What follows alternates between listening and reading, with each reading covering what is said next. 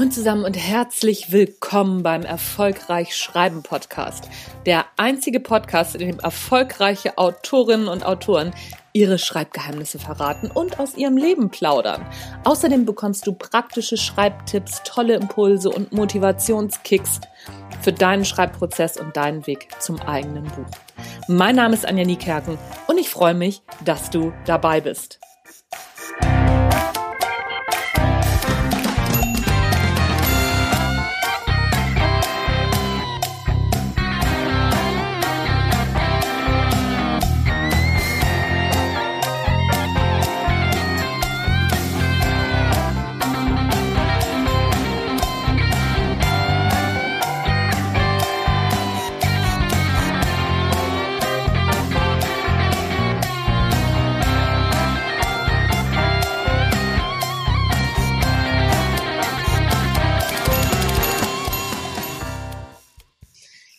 Raste aus. Die Bestseller-Queen Nicole Staudinger ist in the house. Nicole ist Autorin, Speakerin, Trainerin, Mutter zweier Söhne und Unternehmerin. Kurz nachdem sie mit ihrer Selbstständigkeit durchgestartet ist, ertastete sie an ihrem 32. Geburtstag einen Knoten in der Brust. Zwischen Po-Abwischen, Karriere, Chemotherapie lebt sie ihr Leben weiter, verliert dabei aber zu keiner Zeit ihren Humor mit Brüste Umstände halber abzugeben, den Titel feiere ich immer noch total ab, wurde sie quasi über Nacht zur Bestsellerautorin. Ein Jahr später folgte Schlagfertigkeitsqueen. Heute ist Nicole wieder genesen, ist dem Schreiben treu geblieben und tourt sehr erfolgreich mit Bühnenprogrammen durch Deutschland. Ihre Bücher Steh auf Queen und Ich nehme schon zu, wenn andere essen, schossen unmittelbar nach Erscheinen auf die Spiegel Bestsellerliste. Ihr neuestes Buch Männer sind auch nur Menschen ist gerade erschienen und heute ist sie bei mir im Interview. Ich freue mich. Nicole, vielen Dank, dass du dir die Zeit nimmst und herzlich willkommen. Ähm, ganz ehrlich, das hat sich ja für mich jetzt schon gelohnt. Also, das ist ja eine Anmoderation. Vielleicht, liebe Anja, könntest du mich morgens gar immer so wecken? Weil ich bin ja noch, wir haben eben schon äh, gesprochen, ich sitze noch völlig und ich habe nur geputzte Zähne, sonst noch nichts. Und ähm, äh, habe eben in den Spiegel geguckt und alle diese Attribute, wie du eben genannt hast, die sind mir so ad hoc nicht eingefallen. du pass auf, wir machen das so. Ich äh, schneide die Anmoderation für dich raus und dann kannst du das dir ja als Klingelton aufs Handy laden. Geil. Geil, das, find, das gefällt mir. So, dann, äh, es war schön, bei dir zu sein. Ja, hier. fertig, ne? Oh, herrlich. Ich habe jetzt schon, ich habe jetzt schon mega Spaß. Also es ist äh, der Wahnsinn. Wir haben uns eben auch schon über Kolleginnen unterhalten, die tolle Bücher schreiben. Und wir haben gesagt, so, okay, komm, wir müssen jetzt auf jeden Fall anfangen. Hallo? Bist du noch da? Ja, Hallo? Ja, ja. ja, ja? ich bin. Mhm. Okay, also ich habe die ganze Zeit äh, geredet, ist äh, alles gut. ich habe einfach nur erzählt, dass wir uns schon so gut unterhalten haben und dass ich gesagt habe, so wir müssen jetzt einfach anfangen aufzuzeichnen, weil das alles schon in dieses Interview rein soll. Aber ich steige gleich mal mit der Frage an, die mich am meisten interessiert warum hast du angefangen zu schreiben? Und vor allen Dingen, warum bist du dann dabei geblieben? Hättest ja auch nach dem ersten Buch wieder aufhören können. Ja, das stimmt. Ähm, äh, das Warum ähm, nenne es, es klingt jetzt vielleicht sehr hochtrabend, aber wir haben ja auch erst um 10 Uhr, da kann man ja noch mal ein bisschen hochtrabend sein. Ja.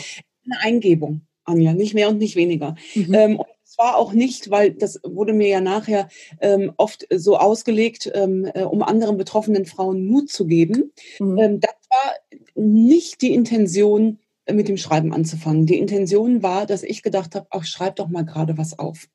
Und das in einer Phase, in der ich erstmalig in meinem Leben überhaupt gelernt habe, wirklich auf mich und mein Bauchgefühl zu hören, was mir überhaupt gut tut. In so einer Chemotherapie ähm, äh, ist das nämlich das, so, ich möchte sagen, der rettende Anker. Ne? Nochmal genau in sich reinzuhorchen, wie kommst du jetzt hier eigentlich äh, körperlich und auch seelisch am besten durch die Zeit. Und da ploppte das Schreiben auf. Und ich bin äh, dabei geblieben, ähm, weil ich es kann. ja. ähm, äh, weil, weil es mir auch Spaß gemacht hat, äh, weil mir das erste Buch, obwohl es so mit Teil der Tränen verbunden war, ähm, ich habe ja im Nachgang nie mehr einen Satz geändert. Ja. Ähm, das einfach so aus mir raus. Und bei der Schlagfertigkeitsqueen genauso. Und äh, also eigentlich bei allen Büchern. Das ist so eine wirklich eine reine Intentionsgeschichte. Und jetzt komme ich gerade von Schreibklausur. Ich war für eine Woche am Meer und mhm. habe da mein sechstes Buch zu Ende geschrieben und habe jetzt erst beim sechsten Buch gemerkt, dass ich ohne das Schreiben gar nicht mehr leben kann. Das holt mich zurück. Und es ist ja eine scheiß Zeit irgendwie gerade gewesen. Also ähm, äh, Corona äh, auch existenziell mhm. Irgendwie nochmal wirklich Buchautoren nicht glauben, aber wir haben ja alle noch nicht unsere Schäfchen im Trockenen. Also sagen wir es doch mal so, wie es ist, Kinder. Ja, ja, ist ja so. Ne? Und ähm, ich tue das in erster Linie gar nicht über die Bücher, sondern über die Live-Auftritte. Mhm. Und äh, die sind weg. Und ja. zwar, äh, äh, also bis auf bis auf weiteres weg. Mhm. Und ähm, ich habe mich über das Schreiben wieder zurück ins, ins Leben geschrieben und glaube, dass ich jetzt ganz gut aufgestellt bin, um mit dieser Krise weiter umzugehen. Ach ja, wie cool. Ich finde das sehr cool, dass du das sagst, ne? weil mir geht's ja genauso. Zu mir sagen die Leute, ach ja, wieso, du hast doch gerade ein Buch am Start und, ne, und so, oder zwei Bücher. Ich habe ja im anderen Verlag auch gerade noch eins rausgegeben. Und ich erzähle denen dann auch immer, nee, nee, Moment, also vom Schreiben kannst du nicht leben. Du musst noch so ein paar andere Sachen machen. Es sei denn, du schreibst äh, Harry Potter. So. Und auch da ähm, äh, kristallisierte sich das ja nicht am Anfang so raus. Ne? Nee. Bei der äh, lieben Frau Rowling, Klammer auf, mit der würde ich wirklich mal unwahrscheinlich gerne einen Kaffee trinken gehen, weil ich wissen muss, ob sie von vornherein wusste, dass Snape ein guter war. Das lässt mich nachts nicht schlafen. Ich, be ich bewundere dieses, das ist für mich kein Fantasy-Serie. Ja. Harry Potter ist für mich Literatur, weil ja. da alles drin widerspiegelt und weil, weil, weil die, die, bei jedem Protagonisten kann die nochmal ansetzen mit einem eigenen Buch. Und das finde ich Wahnsinn. Aber die Frau Rowling, ich glaube, es waren sechs Lektoren, ne, die die abgelehnt haben. Ja, ja, es waren, waren einige Bücher, äh, einige Buchverlage, die gesagt haben, so, nee, ach, äh, Zauberlehrling, das will doch keiner lesen. Ja, ja. Und es ist die Frau, die, die, ich glaube, durch also durch, durch, durch Arbeit die, die reichste Frau geworden ist. Ne? Also die Queen ist ja jetzt nicht durch Arbeit so reich geworden ja. in England, also, aber die äh, Rowling, die ist ähm, durch Arbeit die reichste Frau der Welt. Und das ja. finde finde ich mega geil. Und das, und ich bin ja ein großer Fan davon. Ich habe schon gelesen, meine Kinder lesen es jetzt, ne? Das hält sich ja schon so. Wir schweifen ab. Aber ja, äh, äh mach nix, mach nix. Also ähm, ich wollte, ich, ich will auch nochmal abschweifen hier. Nochmal ein bisschen klugscheißen. Ich habe irgendwo äh, gelesen bzw. gehört, dass die tatsächlich alle Figuren vorher und alle Stammbäume alles fertig hatte, bevor sie überhaupt äh, ihre Geschichte angefangen hat zu schreiben. Und dann würde ich einfach mal behaupten, dann wusste die, dass Snape ein guter war. Das, ne? Und ich wusste es nicht und ich hatte auch keine Idee. Ich auch nicht. Null. Da wäre ich, ich im Leben nicht drauf gekommen. Nein. Und ich bin auch bis heute noch nicht über Dobbys Tod hinweg, wenn ich ehrlich bin. Und ich finde, den hätte sie sich auch sparen können, genauso wie den zweiten Weasley-Zwilling. Ähm, äh, der, der hätte meines Erachtens nach auch nicht sterben müssen. Aber das erzähle ich ihr dann mal beim Kaffee. Fakt ist, wenn du nicht hier Rowling bist, dann musst du halt relativ lang schreiben, um davon ja. wirklich leben äh, zu können. Die Leute denken, ich habe jetzt fünf Bücher draußen, alles Bestseller, auch internationale Bestseller und ich kann da immer noch nicht von leben. Also ja. das ist dass man das nochmal sagt. Das soll jetzt überhaupt nicht anklagend in Richtung eines Verlages sein, ganz im Gegenteil. Mhm. Ähm, einfach nur mal zeigen, wie viel harte Arbeit dahinter steckt, bis man, bis man so weit ist. Ja, ja, ja. Also so da, da bin ich total bei dir und vor allen Dingen, dass man halt drumrum halt auch sehr, sehr viel machen muss. Ne? Das ist, äh, das, das gehört eben auch dazu. Auch, dass man Marketing selbst macht, dass man Artikel dazu schreibt und ach, was weiß ich nicht alles. Ist das bei dir auch so? Nicht nur das. Ich habe jetzt, ich bin ja ein großer Fan von Selbstreflexion. Ne? Das ist ja mhm. auch wieder Thema in meinen Büchern. Und in dieser Corona-Zeit, weißt du, ich hatte, ähm, also jetzt reden wir offen, ist das, geht das eigentlich in die Öffentlichkeit? Ich glaube schon, ne? Aber das ist jetzt auch mal wichtig. Das wir, unter uns, es bleibt unter uns von außen betrachtet sieht das immer so aus, boah, Wahnsinn, was sie alles macht und toll. Und ja, das ist auch toll. Und ich habe das auch sehr genossen. Und ich war sowohl als Autorin als auch als Trainerin, ähm, äh, möchte ich sagen, wirklich sehr erfolgreich. Oder, mhm. oder bin das äh, Gott sei Dank sehr erfolgreich. Jetzt kam diese Corona-Zeit dazwischen und ähm, äh, vieles wurde mir wieder genommen. Und ich habe mich selbst bei dem Gedanken erwischt, dass ich gedacht habe, ach, Fräulein, Hast du gedacht, da wärst du schon drüber hinaus über das Stadium? Bist du dir jetzt zu fein, das und das nochmal anzugehen? Habe ich gemerkt. Ja. Und die Tätigkeit, die stand mir jetzt wirklich äh, eine Zeit lang im Weg, mich neu aufzustellen. Und ich habe die beiseite gelegt, denn die ist mir auch Gott sei Dank nicht in die Wiege gelegt worden. Ich habe mein Geld schon auf ganz andere Arten äh, verdient und mhm. nichts davon war schlecht, wenn man denn diese Eitelkeit mal beiseite legt. Und das habe ich jetzt gemacht und siehe da, geht. Geht. Ja. Ja, ja, ja, ja, aber ist ganz witzig, ging, ging mir ähnlich. Also so, ich war im April, März habe ich das noch gar nicht so mitgekriegt und im April war ich echt so ein bisschen in Schockstarre. Ich bin ja auch Trainerin und ne, so auch Vortragsrednerin und dann, wo alles auf einmal auf Null gestellt wurde, war ich echt ein bisschen unter Schock. Und dann irgendwann habe ich mich nach zwei Wochen gerappelt und habe gesagt, so, okay, komm, dann stell dich neu auf, dann machst du was übers Schreiben. Das ist doch auch mal was. Siehst du, und du hast dafür nur zwei Wochen gebraucht, ich zwei Monate, Schatz. Also ich habe da wirklich ähm, weil ich auch zwischendurch gedacht habe, also erstmal, erstmal habe ich es genossen, habe ich gedacht, ja gut, wenn, ich hatte auch so das Gefühl, gar nichts zu verpassen. Mhm. Ähm, und darum sagte mir eine Freundin, die sagte, Nicole, was sagt das denn über mich aus? Ja, sagt sie, wenn ich das Gefühl habe, nichts zu verpassen, bin ich denn so eine blöde Nuss? Und ich finde, das hilft einem so weiter, wenn man mit sich selbst so hart ins äh, Gericht geht auch mhm. und sagt, das sagt schon was auch darüber aus, dass ich gerne überall mit dabei bin. Jetzt war gar keiner irgendwo mit dabei, also hatte ich auch nicht das Gefühl, was zu verpassen. Äh, äh, und ähm, äh, weil es ist ja schon so, man, man mutiert ja, jetzt mache ich diesen Spürkes, lass mich überlegen, vor sechs Jahren war ich in der Chemo, dann mache ich das jetzt seit fünf Jahren, mache ich diesen, diesen Künstler-Spürkes mit. Mhm. Und entwickelt dann auch eine sensible Künstlerseele, die sich immer wieder selbst die Frage stellt, oh Gott, werde ich denn überhaupt noch geliebt? Ja. weißt du, das ist ja diese, dieser ewige Balanceakt zwischen mhm. Authentizität, die ich wirklich ähm, ich kann gar nicht anders, ich will auch gar nicht anders, aber machen wir uns doch nichts vor. Letzten Endes sind wir doch darauf angewiesen, dass irgendjemandem diese Authentizität dann auch gefällt. Ja, klar. Und dazwischen äh, immer wieder zu titschen. Und dafür genieße ich jetzt diese Zeit, nochmal komplett runterzukommen und mir auch wirklich einzugestehen, ja, also wenn, selbst wenn diese, diese Authentizität niemandem mehr gefällt, dann machst du halt was ganz anderes beruflich. Und wenn du die Eitelkeit weglegst, dann geht das auch. Ist auch okay. Ja, Eitelkeit ist so ein Thema, ne? So gerade wenn, wenn man auch so, so Bücher draußen hat und ich werde jetzt in der letzten Zeit halt auch immer häufiger gefragt, so ist ja auch diese Idee zu diesem Podcast und auch zum weiteren Buch entstanden. Ja, wie machst du das denn mit dem Schreiben und ne, so wie macht man das? Und ich merke bei einigen Leuten, je nachdem, was die mir dann erzählen, okay, das wird nichts mit dem Buch und dann habe ich schon keinen Bock mehr auf dieses Gespräch und denk dann, sag mal, wer bist du eigentlich? Wie, wie, wie arrogant bist du, blöde Kuh?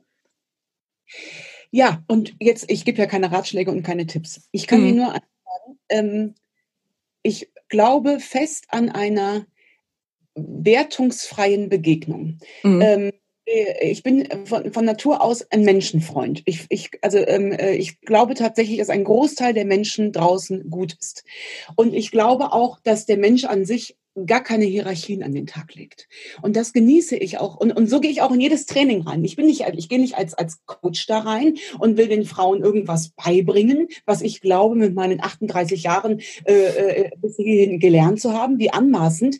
Ich gehe da mit meinem Rucksack rein und meinen Erfahrungen und höre mir von den Frauen an, was ihre Erfahrungen sind. Und das macht das Ganze zu einer wertungsfreien Ebene. Und mhm. ich schwöre, das ist kein äh, Blabla. Ich gehe damit mehr raus aus so einem Training, als wie ich reingegeben habe. Und das geht nur, wenn man wertungsfrei äh, sich gegenübertritt. Aber ich weiß genau, was du meinst. Ich bekomme auch zwischendurch schon mal E-Mails, gerade letzte Woche eine E-Mail bekommen, wo ich auch dachte, ähm, vielleicht googelst du mich noch mal gerade, ja, wo ich denke, boah, da hat mir eine geschrieben, ja, also ähm, sie hätte da einen Podcast und sie hätte gesehen, mein Podcast steckt ja noch in den Kinderschuhen. Ne? Da merke ich dann schon, wie ich dann auch echt zu Grace Kelly werde und denke, äh, nee, Schatz, also vielleicht googelst du jetzt noch mal gerade, also Kinderschuhe.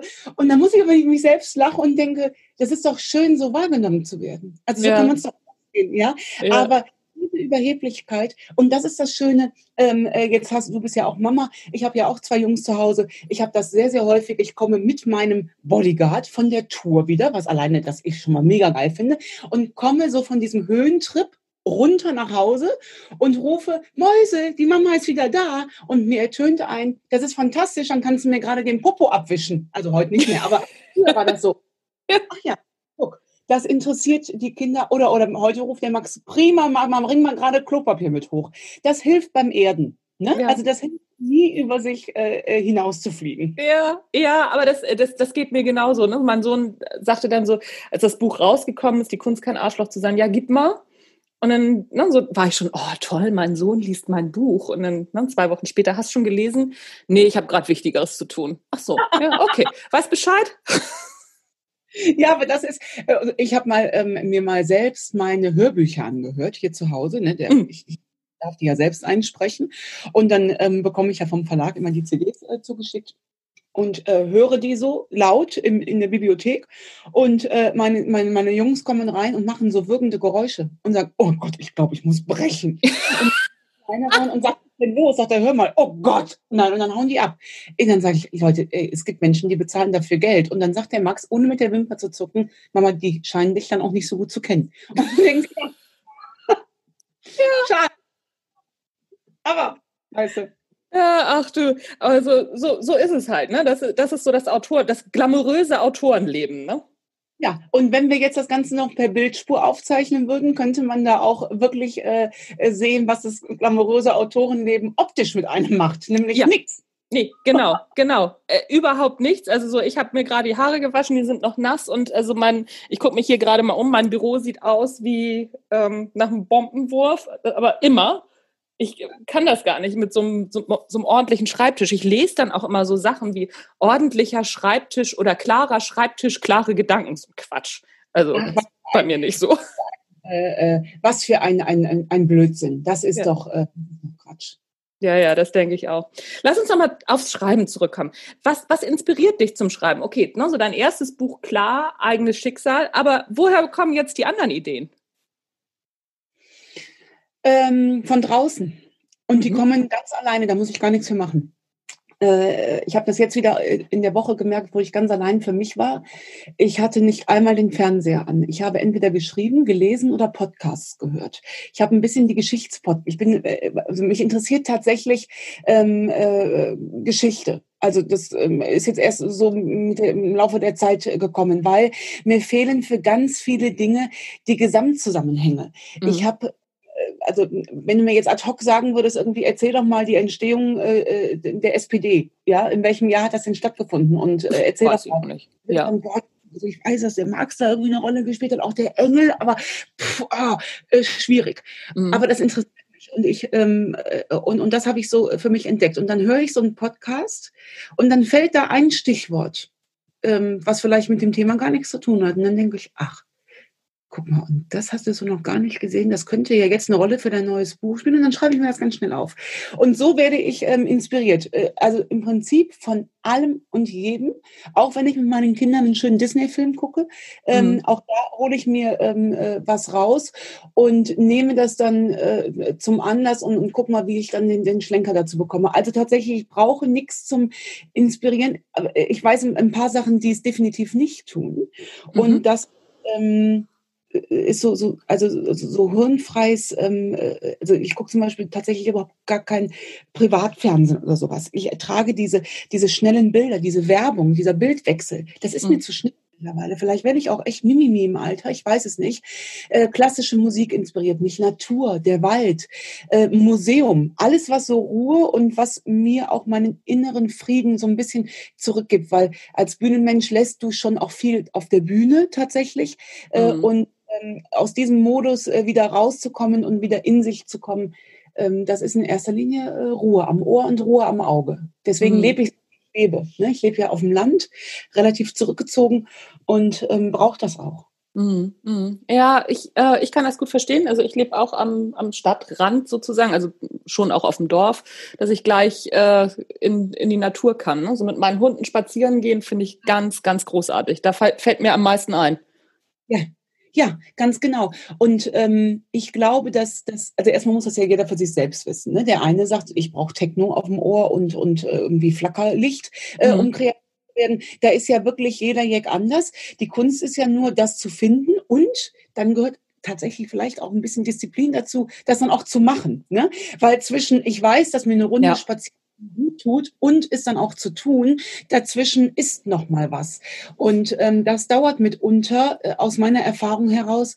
Ähm, äh, bei mir hat es fast drei Jahre gedauert, um, um das aus dieser Disziplin dann irgendwann Routine wurde.